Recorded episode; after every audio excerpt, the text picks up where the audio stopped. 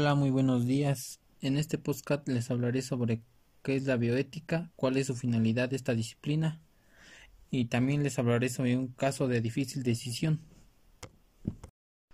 Para empezar, ¿qué es la bioética? Es la rama de la ética dedicada a promover los principios para la conducta más apropiada del ser humano con respecto a la vida, tanto de la vida del ser humano como la del resto de los seres vivos así como al ambiente en el que puede darse condiciones aceptables para la misma. La bioética también se conceptualiza como la conciencia de las ciencias médicas y biológicas, práctica dinámica, racional y regulada de los valores éticos y deontológicos.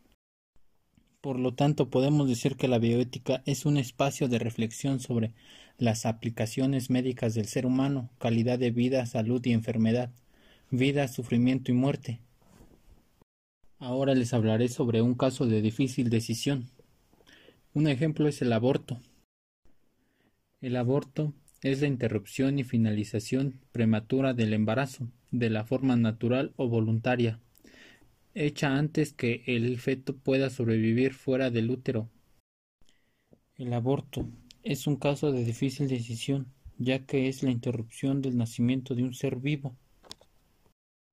La bioética participa en la decisión del aborto, ya que la decisión dependerá de, la, de lo la bioética participa en la decisión en el aborto, ya que en la decisión dependerá de lo bueno para las personas pues en el caso de una violación se deberá acceder a este proceso, pero si no es el caso de una violación, las decisiones son más difíciles. Hay muchas personas que hacen esto porque estudian o simplemente son menores de edad y son obligados por sus padres a hacer el aborto.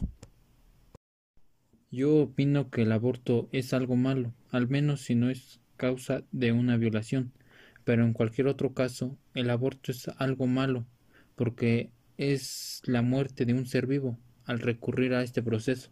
Hay muchas personas que no pueden tener hijos y piden tener uno y hacen mil cosas para poder tener uno.